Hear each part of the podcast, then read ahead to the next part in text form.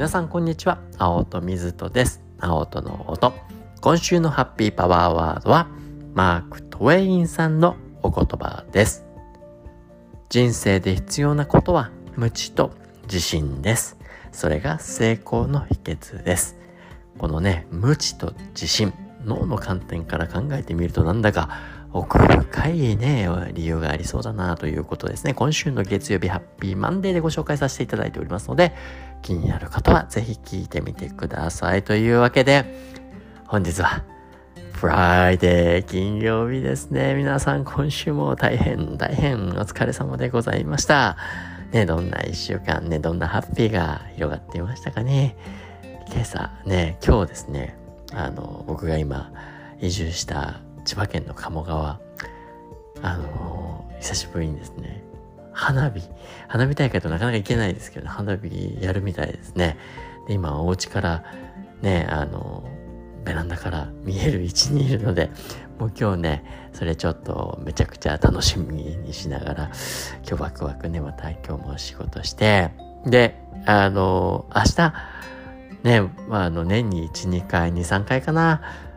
あの、一般の方々に向けてですね、脳のレクチャー、ダンシングアインシュタインからこうやらし、ね、やらせていただくんですけど、テーマ、ハッピーとウェルビーイング。もしかしたら聞いてくださって中にもね、参加される方いらっしゃるかもしれませんけど、ねもう全国から、ね、多くの人たちが、世界中からですね、あの、参加してくださるので、で、毎年ね、このハッピーとウェルビーイングに関して年に1回、あの、開催させていただいてるんですけど、まあね、こうまたね心新たにですねあのこうなんかなんていうのか今週は結構ねね、内容をこう詰めていったりだとか、まあね、新たに改善していったりとか、まあね、そういうことをやってて。いやね、なんだかいっぱい講演させていただいたりするんですけど、なんかね、こう、ニューロレクチャーとして3、4時間、わーっと皆さんにお話しするのはね、すごいエネルギーも使いますし、で、このドキドキワクワクがやっぱり大きいので、かね、それを今週僕楽しんだなって、なんか僕の話しちゃいましたね。あの、はい、そんなね、楽しみがあるので、あの、参加される方はぜひね、あの、楽しんでいただけたらなというふうに思います。というわけで、ね、毎週金曜日はハッピーフライデーでもうね、世の中いっぱいハッピーなニュースもあります。ね、そのね、皆さんからいただく、こんなハッピーあったよっていうね、ハッピーエピソードもうね、これはもう些細なことから大きなハッピーまでどんなこともでもう結構ですから、ね、自分のハッピーを共有して、で、みんなのね、いろんな人たちのハッピーモーメントをこうね、聞いて、うん？とかね、ニヤニヤとかね、みんなでこうハッピーに浸っていく時間、そんな時間にしていきたいのがハッピーフライデーですので、ね、ぜひぜひいつ送っていても結構ですからね、あの、皆様も見つけたらどんどんね、お寄せいただけたらなというふうに思います。というわけで、早速、ね、今週いただいたハッピーエピソード、今週とは限らないですけどね、あの、ご紹介させていただけたらなというふうに思います。まず一人目。はい。リコさん、いつもありがとうございます。ご紹介させていただきます。もう皆さんへの投げかけですね。皆さん、苦手なことってありますか？私はたくさんあります。音楽が苦手。絵も下手。料理もダメ。でも苦手って思う気持ちをどっかに置いてきたらやれそうな気がして、顔の絵を描いてみました。そしたら、下手で笑っちゃうんですが、描ける。ピアノなんてやったことないけど、一曲弾こうと思ってやったらできた。そりゃ上手い人に比べたら恥ずかしいけれど、比べないでやってみたいって思ってやれば楽しめる。こんな体験をした私。今、苦手な料理にチャレンジ。料理好きじゃないんでしょ？など、ネガティブなフィードバックを受けて、上手な人と比べて努力してこなかった。ふと、このままでは家族に悪いと思いつきました。今からでも遅くない。基礎から学び始めました。苦手でも繰り返しやっていくなうちに、前よりも少しずつ上達するんです。今はそれを知っているので、料理が好きになる自分を想像して頑張ります。リコさん、ありがとうございます。なんだかね、こう、新しいことに挑戦する前向きな姿勢がですね、ひしひしと伝わってきて、いやー、大切ですよね。あの、もう本当に共感しかないです。音楽ね。ね、苦手。僕もそうですよ。あの、僕もね、あんまり人前で歌ったりだとか、あんまりね、そんなに得意じゃないってずっと思ってますし、まあ、なのにね、こう、青との音を通じて、まあな、うまい下手ではないと、気持ちだと。最近歌ってないですね。幸せは歩いてこないとかね、やってましたね。あの、だから歩いて行くんだねってね、やってましたね。あのね、得意じゃないけど、こう、自分がこうね、楽しんだりやりたいと思ってやることってすごく大事ですよね。けどすぐやっぱり周りからの評価っていうのを気にしてしまう。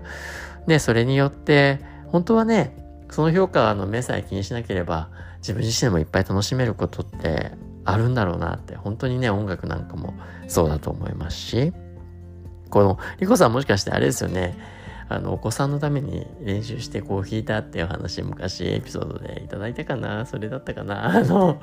ねこうチャレンジすると案外できちゃったりもするよねっていうところですよね。けど、そこにね、やっぱり多くの場合誰かにどう言われるのかな、見られるのかなって、やっぱり入ってきちゃいやすいんだなっていうふうに思うので、それをね、脇に置いといて自分がやってみたい。ね、自分で楽しもう。いや、この視点結構ね、言うはやす、ね、簡単だけどやるのが結構ね、常に弊害になるからこそ、おりこさんおっしゃってくださるように、でこうやってちょっと客観視しながらやってみれると、いろんなチャレンジが楽しめんじゃないかな。いや、料理もいいですね。なんか僕も食べるの大好きですから、あのね、自分でこうできたら楽しいんだろうな、なんていうふうに思ったりする。まあ、苦手かどうかはね、苦手意識は特にないですけど、なんかやれたら楽しそうだけど、やれてない。ね、これいろんな理由でね、できない理由最後やっちゃってるので、いや、なんか素敵だな。こうやってリコさんみたいにね、どんどんどんどん幸せの楽しめる表面積を増やしていけるっていうのは、とてもとても素敵なことだなと。かつね、やっぱ家族への愛が一つのね、モチベーションにもなって、料理もやろう。ね、自分もやってみて、ね、楽しむっていうね。いやもうね、きっとね、もうリコさん、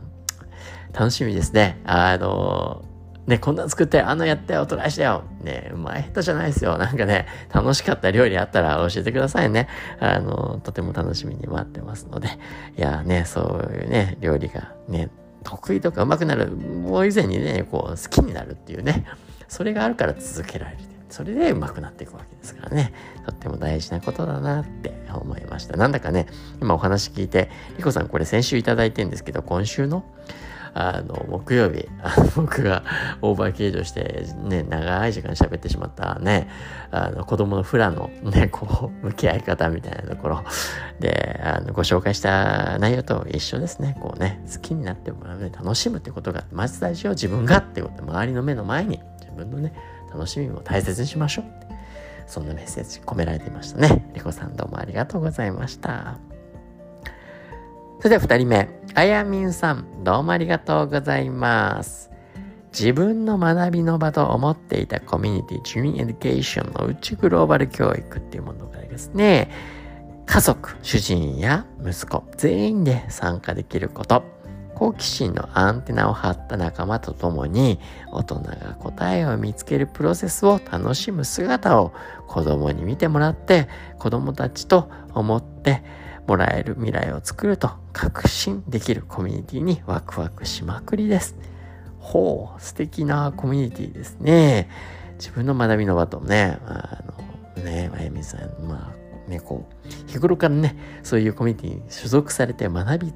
ね、学びしているっていうね、あゆみさんがとてもまず素敵だなというふうに思いますし、ね、その学びのね、場を自分だけじゃなくて、ご家族ですよね。ご主人さんだったり息子さんともこうね参加できるでねそのコミュニティがねこう好奇心のアンテナをねあったもう本当大事ですよね。あの教育現場とかねいろんな、まあ、親子関係かもしれないいろんな文脈でやっぱりねこう周りにね好奇心に溢れてる大人たちがね、まあ、答えが出るか出ないかもわからないけれどもね、あのね、そこに向かって、なんだろうなんだろうって探求してる。で、うまくいかないことも、ね、それもなんかね、探求にね、新しい何かに近づいてるっていうね、そういった姿勢を見ていけたらなんかね、もう、ああ、うまくいかないことも含めてね。ああこういうふうにねなんか物事って探求していくんだ追求してっていくんだその過程の中で自分の内側がねこうリッチになっていくわけですからそういった姿勢を見てね育つ、ね、まさにこうあや目線のお子さんなんかはでますます好奇心旺盛になってっていろんな探求を楽しんでだからこそいろいろね吸収してって面白いねユニークなねえあのお子さんになられるんだろうななんていうふうなことがとても頭の中で僕も想像できてね そういった環境にいるあゆみさんを思ってなんだか僕もとてもハッピーな気持ちになりましたありがとうございます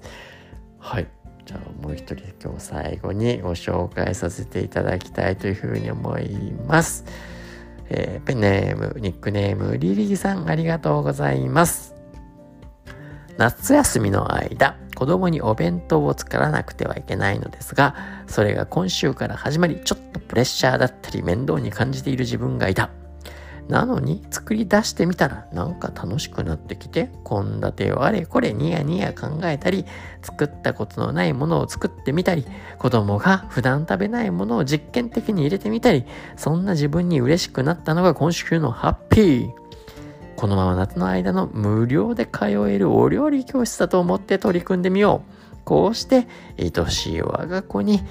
お弁当を作れるって本当はありがたいことなんだな。何より喜んで食べてくれる娘のおかげでこんな気持ちになれているんだなって書きながら今気づきました。感謝とハッピーがまた溢れています。というわけでリリーさんどうもありがとうございます。ねえ、あなんか ね、急に突如やってくるタスクとかね、あの、お仕事って、うってなって、うわ、ちょっとめんどくさいとかね、ああ、やんなきゃいけないんだってね、ノルアドレナリン的なね、ギャラサリプレッシャーみたいなね、なっちゃう。けど、そういう時にグッてなって、それでやめちゃうこともあるかもしれないですけど、まずね、こうやってみるみたいなことって大事ですよね。けど、やってみても、ああ、やっぱ億劫だなってなっちゃうことが多いんでしょうけども、ここでね、リリーさんはね、その中で、ね、楽しみをこう見出しちゃってる